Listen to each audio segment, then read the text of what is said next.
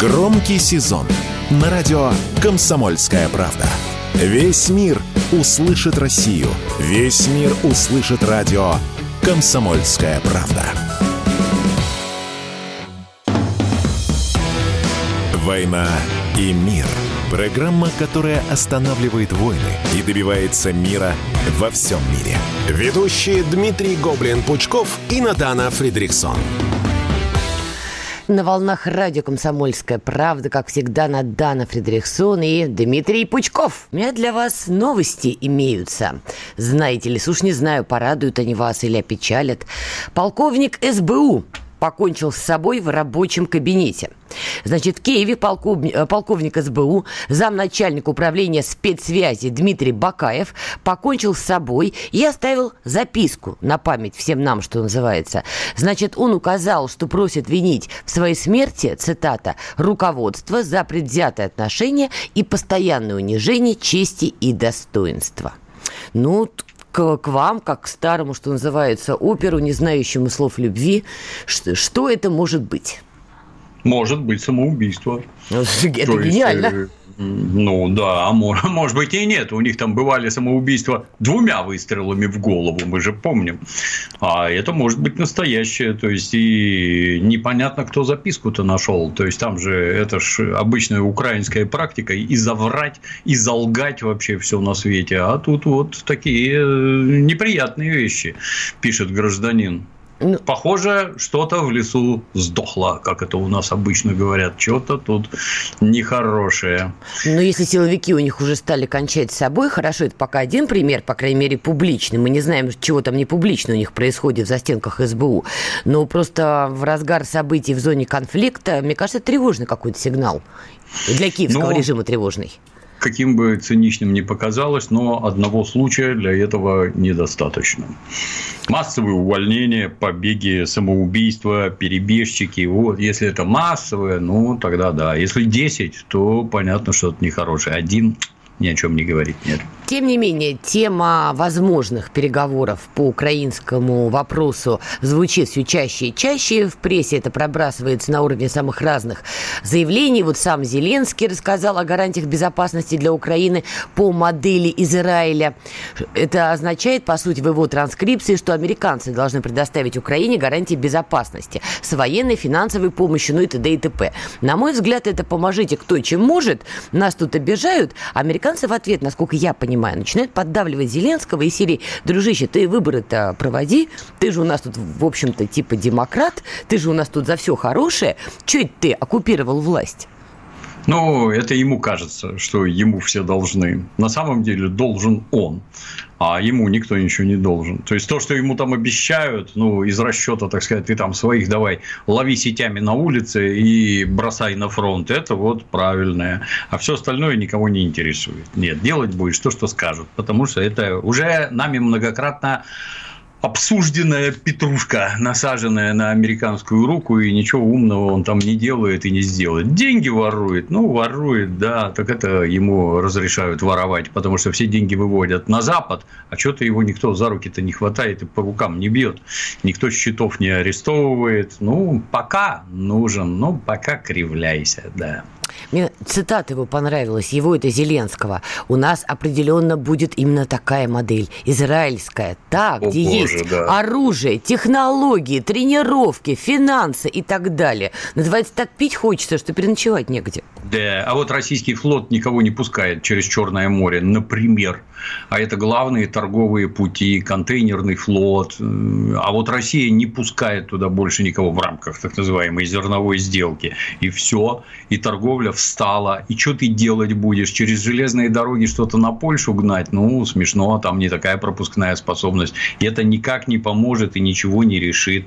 А как только вас отрежут от моря, вся ваша государственность схлопнется тут же. Ну, хорошо, американцы готовы некоторое количество времени еще давать деньги. У них их много, они их печатают, да, будут давать. А когда перестанут давать?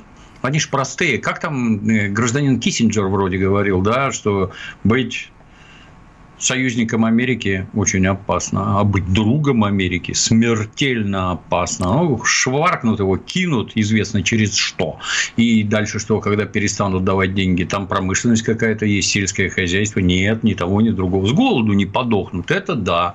И это вот всем мозги реально там отключаются. Вот мама там на селе живет, у нее кабанчик, картофан вырос, помидоры, огурцы, все есть, с голоду не помираем, ну, значит, можно всякой дурью заниматься. Ну, печально, но надолго и этого не хватит.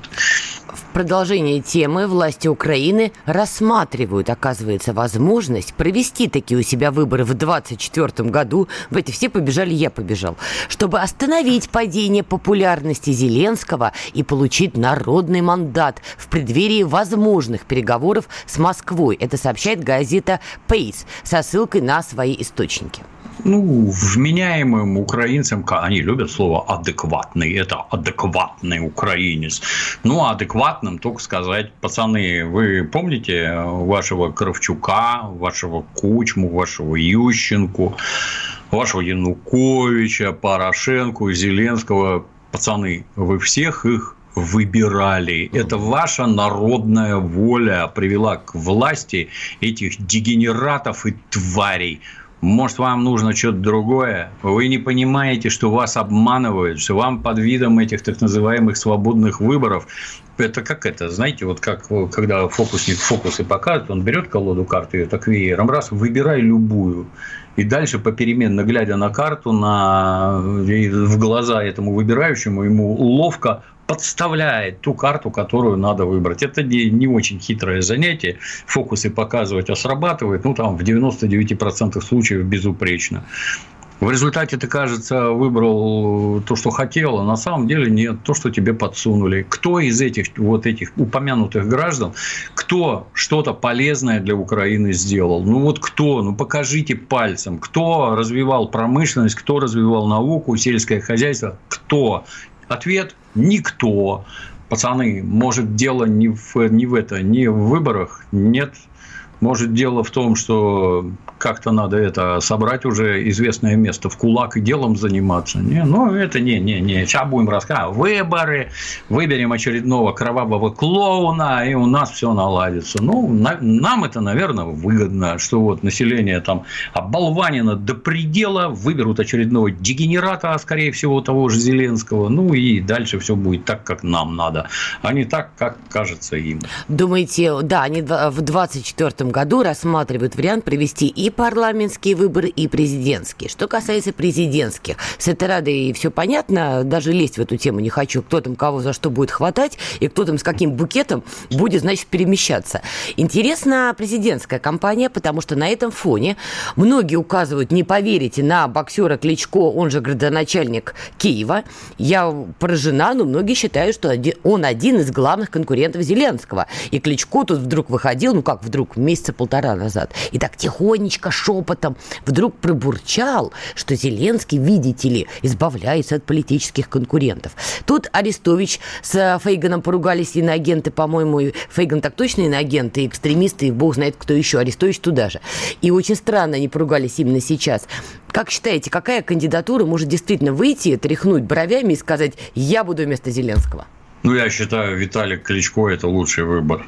Не только лишь все и все остальное. Это наилучший выбор просто. Этот, ну, с моей точки зрения, он не хуже, не лучше не сделает. Он точно так же будет делать то, что ему говорят из Европы и из Америки. При этом они же оба, и Владимир, и Виталик, если я правильно помню, второго, да. да, они же оба в Германии жили долго. Ну, скоро их ждут интересные, так сказать, вещи. С моей точки зрения, Соединенные Штаты, добив Европу, вот нам уже в том числе и Владимир Владимирович сказал, что российская экономика уже обогнала Германию, что само по себе, мягко говоря, странно, но учитывая лишение наших энергоносителей, оно, наверное, так и есть. Конкурентоспособность уменьшается, страна дохнет, экономика загибается, и американцы своих целей добились, и, как мне кажется, они в определенный момент просто скажут, ну, пацаны, извините, у вас там Европа, Украина ваша в Европе, вот вы сами у себя в Европе и разбираетесь. Мы сделали все, что смогли, помогали как могли, там сколько они им там, 60 с чем-то миллиардов угу. долларов выдали, это гораздо больше, чем Израилю, кстати, так сказать, в это выдают. Вот, войну проспонсировали, оружие дали, снаряды поставили, инструкторов дали, ну, не справились, ну, сами теперь возитесь. А поскольку, поскольку у Виталика именно с Германией там самые крепкие связи, ну, вот его и выдвинут. Это же как это, как его, ну, вот бывают такие политики, знаете, которые одни, ну, настоящие политики, такие карьеристы, такие политики зубами, локтями, там, коленями, по башкам пробежал, добрался до самого верха. Бывают такие. Так. А бывают просто, скажем так, фигуры, которые всех устраивают. Он вот такой компромиссный и для белых, и для красных, и для голубых в том числе. Вот он всех устраивает. Давайте вот его выберем. А он в итоге ни рыба, ни мясо, никто вообще. И кто-то им управляет, а снаружи не сильно видно. Виталик для этого самый подходящий Есть кандидат. предложение, подкупающее своей новизной. Давайте вас выставим как кандидатуру на пост. Я не умею такое. Оставляйте за вас проголосуют, а? Проголосуют, конечно. Украиной руководить нетрудно. Трудно руководить вот освобожденными территориями. Там все строить надо, налаживать жизнь, людям благо, так сказать, делать. А в этой идиотии, а что там, сиди лозунги выкрикивая, а на граждан плевать. Так, это был Дмитрий Пучков, будущий президент Украины. Мы сейчас прервемся и скоро вернемся на радио «Комсомольская правда». Громкий сезон на радио «Комсомольская правда». Весь мир услышит Россию. Весь мир услышит радио «Комсомольская правда». «Война и мир». Программа, которая останавливает войны и добивается мира во всем мире. Ведущие Дмитрий Гоблин-Пучков и Натана Фридриксон. Итак, мы продолжаем. Дмитрий Пучков, Надана Фредериксон. Давайте пойдем дальше. К Макрону Шольцу мы еще вернемся, но предлагаю такую перебивочку. Действительно, Эрдоган собрался в Сочи, как в известной песне «Мы, короче, хочем в Сочи». Агентство Bloomberg со ссылкой на источники сообщает, что Эрдоган отправится на переговоры с Путиным в Россию 8 сентября. Ну и говорить они будут вроде как о Черноморской зерновой инициативе. То есть самый Эрдоган, видимо, не теряет надежды нас в чем-то там убедить. Ваша оценка, прогноз? Ну, ему-то, конечно, надо, а нам уже, по всей видимости, не очень. Раз это прервали, то, по всей видимости, результатов либо не добились, либо добились, но не тех, что надо. То, что Эрдогану это выгодно, никаких сомнений. Вот ему привезли зерна, он зерно это размолол, и муку за хорошие деньги продал. То есть, имеет деньги, налаживает со всеми контакт, зерно дешевое, мука получается дешевле, чем у конкурентов, и Эрдоган прекрасно себя чувствует. Ну, все, зерновую сделку закрыли, потому что нам, наши дорогие западные партнеры, за полтора года или год, сколько там прошло, так и не разрешили ничего делать, ни зерно поставлять в бедные страны Африки, ни удобрения поставлять нельзя. Зерно, которое идет в Европу, они сжирают своими свиньями, то есть они кормят им скот. А на чернокожих в Африке им плевать, откровенно. Неинтересно. Как Владимир Владимирович говорил, по-моему, что только 3% этого зерна идет в бедные страны. Все остальное потребляет Европа. Ну, оно нам, наверное, не сильно надо. Я, как и все не очень понимаю, зачем нам это было надо. И действительно ли надо было ждать год. Ну, как говорится, наверху виднее. Ну, наверное, надо было. Но, тем не менее, если отказались, то, значит, для этого были веские основания гражданин Эрдоган запереживал, запереживал. Ну, тут это, как обычно, там, ой, сейчас там Путин побежит к нему на поклон. Кому ты нафиг нужен там? Не-не, Эрдоган поклон? к нам приезжает, секунду. Не-не-не, побежит к нему туда-сюда. О, боится. Mm. Не побежал, боится. Причем тут боится, не боится? Во-первых, многие не в курсе, но Турция – это страна НАТО. Армия Турции – это самая большая армия в Европе. Надо ли туда ездить нашему руководителю? С моей точки зрения, нет, не надо. Ни в мирное время, ни в военное, тем более. Не надо туда ездить. Ну, может ли приехать Эрдоган? Ну, наверное, да, может. И это сразу говорит о многом. И это говорит в первую очередь о том, что это Эрдогану надо, а не нам. Вот Ему это надо. А надо ли нам, я как-то теряюсь все время. Вот э, есть такая хорошая книжка American Sniper называется автора, забываю все время, какой-то известный американский снайпер, Кайл, Кайл, Кайла помню, и Клинт Иствуд по этой книжке еще и кино снял, American Sniper, вот. Там есть хорошая глава, как этот снайпер, значит, он из спецназа, из этих, как его, из этих тюленей, сил там и всякое такое. Как они досматривали Вы про морских суда. котиков, простите, или какие да, тюлени? Да, да, да, да, они, да. Ну, сил – это тюлень. Почему они котики, для меня загадка. Тюлень. Окей, пусть будут тюлени. Спасибо, что Никит. Да, и там есть глава про то, как они досматривали суда. Вот идет сухогруз, а надо проверить, что там на предмет оружия и взрывчатки, сколько там надо мешков перетаскать, сколько там всего пересыпать. Он там проклял все на свете. Мне интересно, а вот когда эти суда на Украину идут, что они везут? солярку, например, для танков, взрывчатку, например, ракеты, вооружение какие-то. Их действительно досматривают вот так вот, тупо наполовину разгружая. И, ну, может, там какие другие нынче методы есть, типа там газоанализатор какой-нибудь, раз там порохом пахнет машинным маслом, еще чем-то, и он показывает, что здесь надо раскапывать. Но у меня такое чувство, что когда наши говорят о том, что неизвестно, что они там возят, ну, как-то, наверное, не очень досматривают. А поэтому идите нафиг. Вы нам не даете, мы вам не даем. Есть... И если Эрдоган приедет с нами договариваться, ну расскажи, Эрдоган, а что у тебя есть? Что ты можешь предложить в обмен на эту самую зерновую сделку? Я думаю, что у него ничего такого и нет. Но мне кажется, Эрдоган не поехал бы, если бы у него не было предложений. Надо отдать ему должное, он политик-то в этом плане сильный.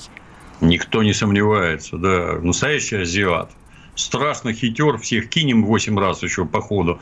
Нормально, все у него хорошо. Ну, вопрос, интересно ли это нам? Что ты такое можешь нам предложить, чтобы мы тут это засучили ногами от восторга и сказали, давай, давай, давай скорее. Интересно будет посмотреть, да, что предложат. По поводу того, нужна ли нам была изначально зерновая сделка, не знаю, насколько это правда, неправда, но есть такое мнение, что к определенному моменту у нас накопилось значительный объем этого самого зерна, а в силу этих международных санкций санкций, давления и прочего, стоял выбор. Либо это зерно просто откровенно будет гнить и пропадать, да, либо Россия да. предложит гуманитарную миссию и поставит это зерно нуждающимся странам.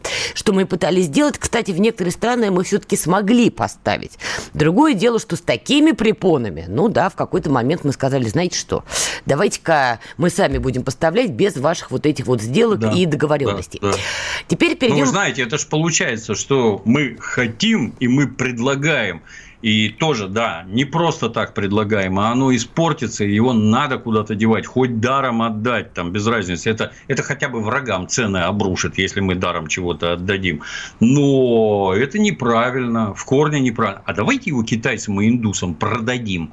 Они все купят и все съедят. И не надо туда ориентироваться вообще. Точно так же, какой смысл имели северные потоки? Ну, какой-то, наверное, имели. Не, ну, имели. В то время как Китай нефть сожрет всю и газ примет весь вообще. И Юго-Восточная Азия там вся. Там миллиарды народу живут, в отличие от этой самой Европы. Не надо, не хотите, не надо. Они еще просто, постольку, поскольку страны очень богатые, они пока что еще просто не ощутили весь вот этот ужас ужас, когда газа нет дешевого, в домах дешевого это хрен с ним, а вот на заводах дешевого нет, это уже совсем плохо. Они пока что не ощутили в полной мере, насколько это будет тяжело без дешевых российских ресурсов. Вот не надо им ничего продавать, все надо китайцам отдать.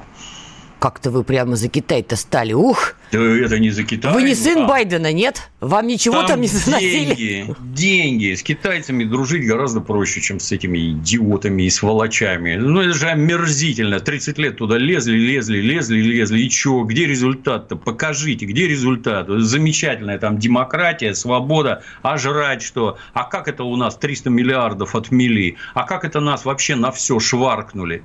В БМВ отключили обслуживание. Это, это куда вообще годится? Как дальше жить? Я так мы знаю. узнали, что Пучков катается не на москвиче. Так это мимоходом мы это выяснили. Давайте без рекламы и антирекламы некий немецкий бренд на три буквы. Давайте это будет звучать так. Коль мы про немецкие три буквы. Тут издание Bild сообщило нам про некий разговор Шольца и Макрона. Что важно, беседа двух господ состоялась 4 марта 2022 года. Но издание Биль публикует это вот сейчас. Ну, кто-то, видать, слил. Вообще, Макрон этим грешил последние годы. Но мы достоверно не знаем, кто же был сливным бачком. Значит, что мы выясняем? Шольц в беседе с Макроном посетовал. Посетовал на следующее.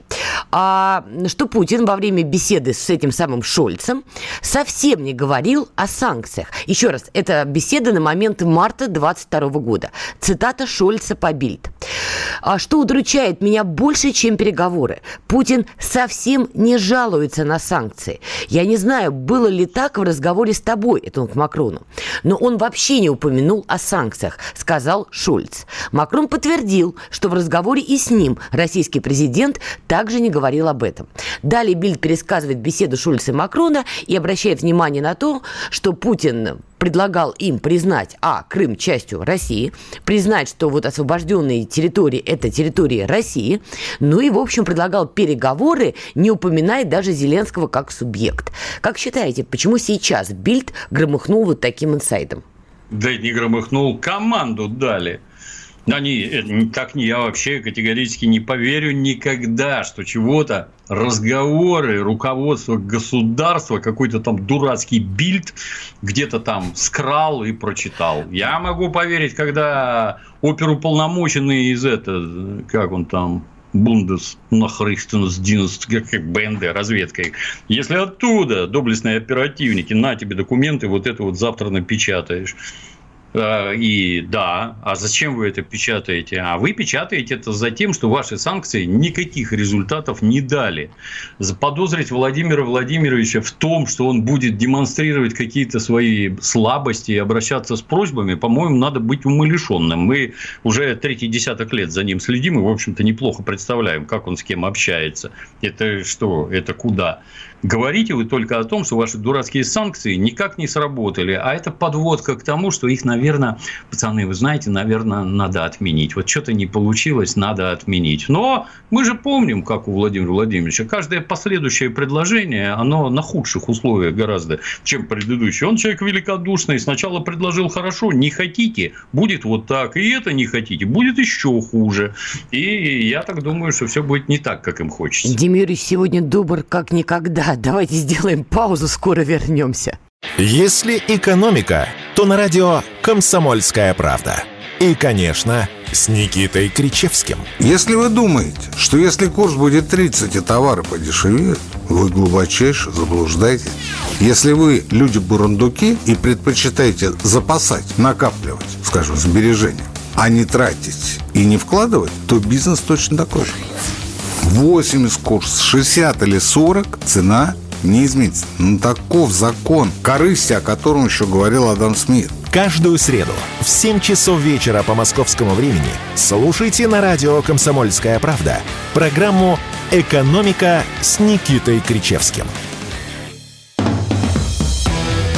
«Война и мир» – программа, которая останавливает войны и добивается мира во всем мире. Ведущие Дмитрий Гоблин-Пучков и Надана Фридриксон. Мы продолжаем. С вами по-прежнему Надана Фредериксон и Дмитрий Пучков. Дим Юрьевич, тут нам а, в телеграм-канале пишет некий человек с ником Советский, вам понравится, пишет. А Пучков, кстати, был президентом Украины, правда, давно и в гоблинском переводе. Внесите ясность в проблему, что, что имеется в виду, что народонаселение подразумевает это гражданин о чем-то о своем. Нет. Так, друзья. Когда-то, когда-то я делал так называемые смешные переводы для прав «Властелина колец», где Назгул заезжал на драконе, это был представитель Еврокомиссии, и говорил, пан Ющенко, выводите своих урок на Майдан. Там был такой подрыв этих задних точек на Украине, что я даже и при такая ярость и злоба, что, так все оказалось, да, урки у вас там, да, государственный переворот, Печально, печально. А понятно было и в 2000 году, между прочим. В общем, граждане, те, кто по-прежнему в себе, а не в своих фантазиях, пишите дальше мнения, вопросы, комментарии, что-то вменяемое будем читать и даже постараемся вам отвечать. Ну, а мы продолжаем наше прекрасное турне по Европе. До ухода на паузу, на новости мы уже успели обсудить тайные переговоры Макрона и Шольца, которые стали явными, потому что издание Бильд а, решило их опубликовать. Переговоры были я, в марте. Я бы еще вдогонку сказал, что теперь на этого Шольца, он же там где-то это мэром Гамбурга был, на него там накопали какого-то компромата, с кого он деньги брал, и ему там совсем нехорошо. То есть немцам как-то становится понятно вот с этой стороны, почему Шольц принимает такие решения, ну, настолько нехорошие для Германии. Вот он, типа, за ним есть компромат, его вот на нем держат, и он поэтому Германии так пакостит. Судьба Шольца незавидна сложный человек Пучков, так я договорю. В трех словах. Переговоры были в марте 22-го, опубликовали сейчас. Я просто для тех, кто только подключился, просто вот проговорить. А, хорошо, коль уж вы Шульцу предсказываете тяжкую судьбинушку, давайте с ним закончим. Опять генерал Мороз машет нам погонами издалека. В том году европейцы худо-бедно зиму пережили. Повезло, зима действительно у них была относительно мягкой. В этом году пока не очень понятно. Ваш прогноз, как будут зимовать немцы, французы, ну и прочие благородные доны из Европы? Я так понимаю, что они очень сильно озабочены по-прежнему мнением граждан о происходящем в стране. То есть общественное мнение имеет серьезную силу, и население бесить категорически нельзя. Поэтому у населения стоимость газа не сильно повысится, а вот промышленности немецкой кранты просто и без затей. Как там, когда изначально начальство концерна БАСФ заорало, что тут десятки тысяч увольнений и вообще надо перебазироваться неведомо куда, не то в США, не то в Китай, но точно не в Германии жить. Оказывается, хорошо в коммунистическом Китае. Там стабильность. Там тебя не обманут, что сегодня по 250 газ, а завтра по 3200. Так нельзя работать. А вот в Китае работать можно, да. И БАСФ поедет туда, а немцы останутся без работы. Прекрасно получается. Ну, и я считаю, что они изо всех сил будут держаться за то, чтобы для граждан газ был относительно дешев, может подорожает, но не смертельно. А промышленность, что, ее уже сломали и добьют. Откуда результате... газ-то возьмут? Не американцы привезут в некоторых количествах. Так это по-любому дорого. Представляете, транспортировка конечно, СПГ. Конечно, ну так они богатые. Как это, как говорится, пока толстый сохнет, худой сдохнет. Ну, им сохнуть еще достаточно долго можно. С этой зимой, да, им откровенно повезло. Я, кстати, сильно не люблю вот эти вот вопли, как «О, полгода осталось и кранты! О, еще полгода осталось и кранты! О, еще...» Да вы задрали уже, какие полгода? Сидите, смотрите, может, оно там рушится, давай что-нибудь подмечать будем. Без, без этих вот это, а-ля Ванга там точно говорю. Запомните этот твит, точно говорю. Классика. Ну, Твиттер да, запрещенный, кстати, в России соцсеть, ну, ну, ну так, не суть. Так, так им и надо, да. Вот. Ну, не надо так, давайте тихо сидеть, смотреть, каких-нибудь аналитиков бы потянуть. Да, в прошлом году было тепло. Да, граждане смогли совершенно спокойно зиму пережить. Ну, да, для них не будут поднимать цену так сильно, чтобы они могли все-таки греться и не помирать. Это там, в Британии в какой-нибудь, знаете, когда почитаешь, пока все хорошо с газом было, что у них там по 10 тысяч пенсионеров в год помирает от того, что квартиры топить не могут. Же туши свет вообще. Это что такое? Что, что значит замерз у себя в квартире? А у нас люди вот тупо не понимают, как, а как это так. Да просто, потому что это дорого отопление, это дорого. И люди не могут, пенсионеры, например, себе позволить включить. А если вам кажется, что можно залезть в кровать и согреться, я вас уверяю, у нас, вон, я маленький, когда был, у нас все через блокаду прошли преподаватели, там такие ужасы рассказывали. Хоть матрасами укрывайся, ты не согреешься никогда, если холодно. Тут я этим цивилизованным европейцам могу, конечно, дать советы бывалых. Надо купить палатку маленькую, одноместную, поставить ее в комнате, купить спальный мешок, на одного, они теплые бывают, недорого все это стоит. Ну вот, в палатку залезай, залезай в палатке в мешок, ну и свет, свечку там какую-нибудь зажги или химическую грелку включи. Да, спать будешь совершенно спокойно, там тепло, вот можно переночевать в этой палаточке, а повышенное содержание углекислоты полезно для расширения сосудов, это хорошо, да. Не смотрите, что спертый воздух там и всякое такое. Ну, вот так можно жить, да. А по-другому вы не 10 тысяч будете хоронить в год, ну, а 110, у вас еще больше замерзнет. Как-то у них там безрадостно. То, что американцы им обещают, а мы газ привезем, ну, привезут, безусловно. Ну, так а сколько он стоит и как это? А промышленность сдохнет. А дальше это как этот уроборос, змея, кусающаяся за хвост. Mm-hmm. Здесь у нас, понимаешь, дорогой газ, а промышленность не работает, тут для граждан дешевый, так а где деньги-то зарабатывать, если промышленность не работает? Где, откуда их брать даже на дешевый газ? И все, замкнутый, какой-то замкнутый круг получается. Прыщи – это самое, это самое прыщи.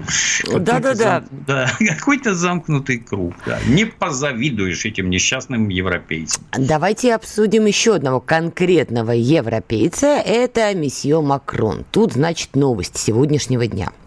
Франция готова поддержать военные действия ЭКОВАС в Нигере, заявил Макрон. Я напоминаю, ЭКОВАС – это группа африканских стран, где преимущественно пропарижская власть, профранцузская, и они уже два раза угрожали Нигеру интервенцией после того, как президент, который там был, был свергнут, он рыдал, значит, в эфире за коррупцию и прочее, прочее. Там пришло временное правительство. В общем, ЭКОВАС дважды обещали интервенцию, пока никуда не вторглись.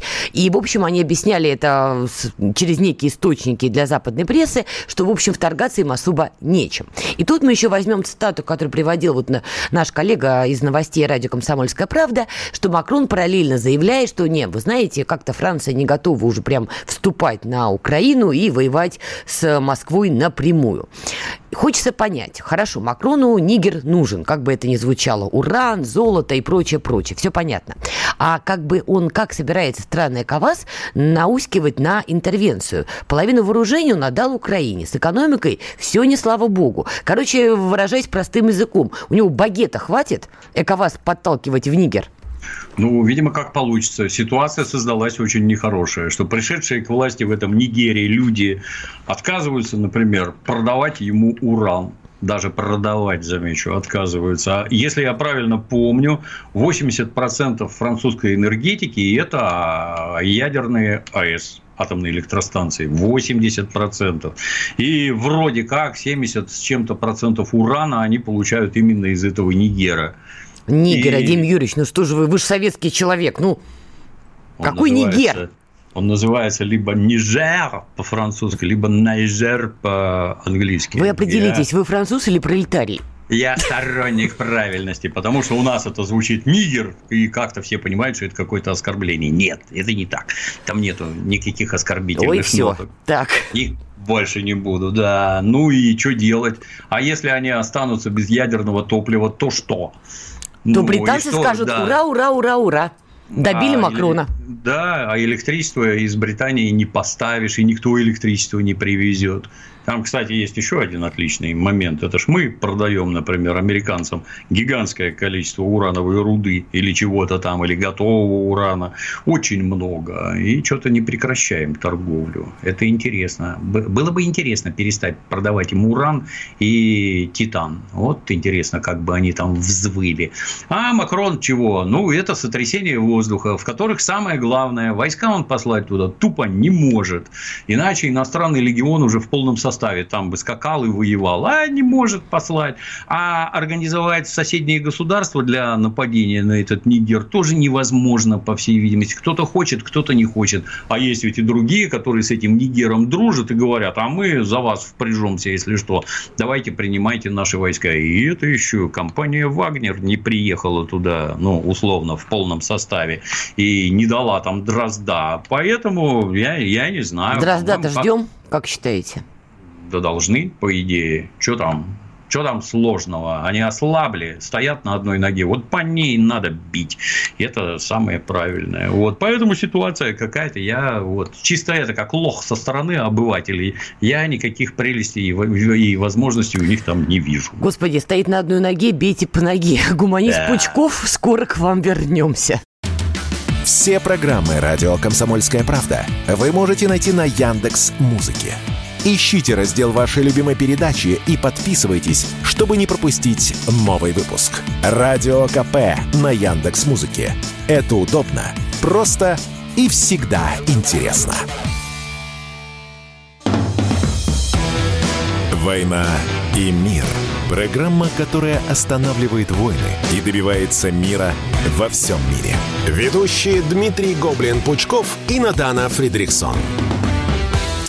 Продолжаем. Дмитрий Пучков, Надана Фридрихсон. Ну что же, как это? Что ж, давайте Что от, ж. да, от Европы, как обычно, в Америку. Тем более темы немножечко сопряженные. Ну, во-первых, как прочитал коллега, американцы грозят продолжать снабжать Украину кассетами боеприпасами. Разумного там, конечно, все меньше и меньше в голове у Байдена. Но посмотрим. Если Зек Трамп победит, глядишь, что-нибудь другое произойдет. Там сейчас эпохальные события, но я не про это. Другой кандидат в президенты США от республиканской партии, такой конкурент Трампа, видимо, это был сарказм, бизнесмен Вивек Рамасвами. Я думаю, ударение все-таки, наверное, так. Или Рамасвами, или Рамасвами. Рамасвами. Рамасвами. Рама, с вами. Как Пучков Хари Рама. запомнил, так и, так и правильно. Хорошо, Рама с вами, Дмитрий Юрьевич. Так вот, этот кандидат заявляет, что если он победит э, на выборах э, в Америке, он признает контроль России над новыми территориями, снимет санкции и, соответственно, заблокирует, э, заблокирует кандидатуру Украины в НАТО. Все это в обмен на выход России из военного альянса с Китаем.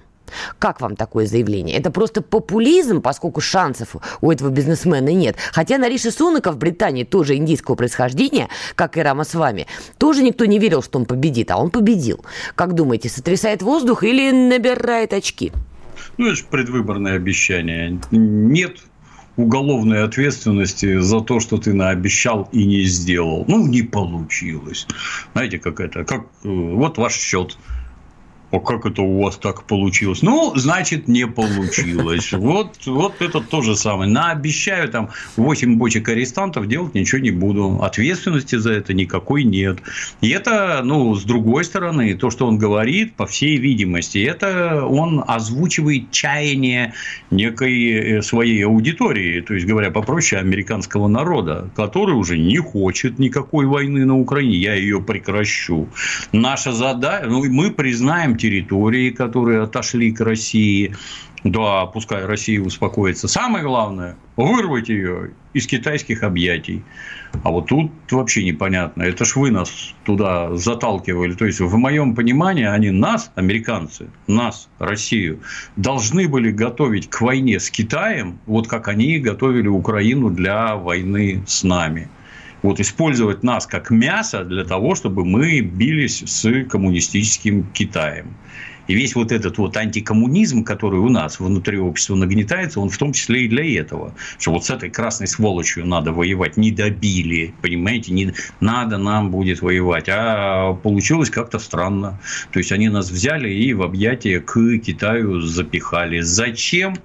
Ну, я несколько теряюсь. Тут единственное, знаете, это наше, так сказать, библейское дом, который разделился внутри себя, не устоит. Вот их там рвет напополам эти, ну, внешне там республиканцы, демократы, их рвет напополам, и между ними уже никаких контактов нет. Давай Трампа посадим, давай Байдена через сына посадим, давай Причем делать... в прямом что... смысле просто да, посадим. давай делать что угодно, лишь бы ни о чем не договориться, а вас загнобить изо всех сил. Ну, и когда пока их рвет напополам, да ничего они не сделают. А как это вы собираетесь нас, так сказать, из лап Китая вырвать? Вот вы взорвали газопровод, в Германию. Да, ну, так у нас все переключено на Китай, Юго-Восточную Азию. А что нам с ними теперь ругаться? Вас, что ли, слушать? А вот вы обтыкали весь Китай военными базами. И что, вы думаете, китайцы вам это как-то там простят? Ну, не Китай, вокруг Нет. Китая. А тут звучало Да, так, да, что да. как будто в Ну, Китае а- база. Это не так. А, обтыкали, это значит вокруг, а не внутри Китая. Вот, ну и, и чего? И вот мы уже с ними. А вот дальше у Китая вот такие войска, а у нас ядерное оружие. А давайте как-то договариваться, что вот мы с вами торгуем, а заодно вас ядерным зонтиком накрываем. И тогда вы вообще ничего сделать не сможете. Вообще ничего. Точно так же, вот привезли ядерное оружие в Белоруссию, ну давай, давай, заводи там своих этих белорусских нацистов, Тихановскую везите, сейчас посмотрим, что тут будет. Он поляки как забегали на границу, там уже десятки тысяч солдат погнали. Ну, то же самое и здесь, как мне кажется, будет. Нам выгоднее с Китаем, а с вами больше не выгодно. Кто у нас 300 миллиардов отмел? Увы, спасибо, извиняйтесь и давайте втрое больше обратно. Не хотите, вот китайцы наши друзья, они с нами так не поступают, и мы с ними тем более. А вот у нас еще БРИКС есть. Идите со своими долларами в известном направлении. Одно, другое, пятое, десятое. И это какие-то лихорадочные вопли этой рамы с нами. Это прекрасно, кстати, рама с вами, понимаете? Такое, знаете, прощание. Колешь вы про БРИКС. Макрон, во-первых, увидел в расширении э, БРИКС риск установления альтернативного миропорядка. Но это ладно, и серии «Спасибо, Кэп». Но происходит вообще прекрасное в кавычках. Президент Европейского комитета по развитию НАТО с прекрасным именем Гюнтер – Гюнтер Феллингер. Только человек с именем Гюнтер мог заявить, что коль пошла такая пьянка, они, видите ли, Бразилию собираются пилить на пять частей благородных, по мнению Гюнтера, которые потом вползут в состав НАТО. Как оцениваете подобные заявления? Ладно, понимаете, какой-нибудь городской сумасшедший бы заявил, да, или какой-нибудь публицист худо-бедно, или какой-нибудь отставник. Это они любят. Так нет, действующий а, чиновник НАТО угрожает стране разделить на пять частей. Гюнтер он же Хантер, это по-русски охотник.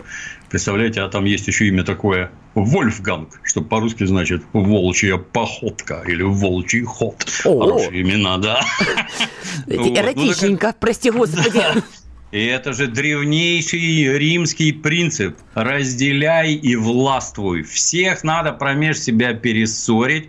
Все пусть друга, друг друга бьют и воюют, а мы с этого будем наживаться. Да, давайте, ну это ж это, как, э, как их эти, когда испанцы конкистадоры в Америку прибыли, как? С одним племенем задружись, кто тут у вас враги? Давай вам поможем против этих, вам поможем против тех, да, натравим вас друг на друга, всех перебьем, а золото увезем в Испанию. Все очень хорошо. У них это столетиями, тысячелетиями отлажено. Ну, а что делать вот с тем, например, что экономика Бразилии прет с такой скоростью, что вы представляете, для меня, кстати, было открытие. У меня вот у товарища есть самолет, я как-то полез его разгляд, ну, эти, как их, имбрайеры. Вы с кем дружите, я прошу прощения? Со всякими людьми ага, дружу. с пролетарием, и я, и я они поняла. со мной тоже дружат, да. И, и, к моему немыслимому удивлению оказалось, что эти имбрайеры, эти private джеты эти, оказывается, строят в Бразилии, не в России, где у нас там чудовищный задел по гражданской авиации. Нет, Бразилия авиационная держава. Ну, так вот, если у нее технологий хватает для того, чтобы строить самолеты, чего не очень много стран на планете Земля умеют, то какой же у них там цикл остального производства? Что еще они умеют делать, кроме самолетов? А это продается наружу, а это приносит деньги, и это Бразилия там встает как колосс в Южной Америке, а дальше замыкает все на себя. И только что все было предназначено для снабжения, как он там, этот Union Fruit Company, для того, чтобы в США жилось хорошо и в Европе, а вдруг раз, и ничего нет – а им самим нужнее, а вы им больше не интересны, и в долларах они торговать не хотят. Ну, как это, как в анекдоте, закуришь тут, когда знамя полка стырили. Ну, ну, ну это же истерика натуральная, когда вслух общественности говорят такие вещи. Вот суверенное государство друзья, нам надо его расчленить, давайте выделим на это деньги. Вы совсем обалдели, что ли? Да, совсем обалдели. Вот настолько все ловко обнажается вот во всех областях, настолько ярко, понятно все это стало, что я только слезы вытираю, дорогие есть... друзья. Вот я вам всем 25 лет про это рассказывал, никто не слушал, нет. А теперь, оказывается, вот оно как. Стыдно.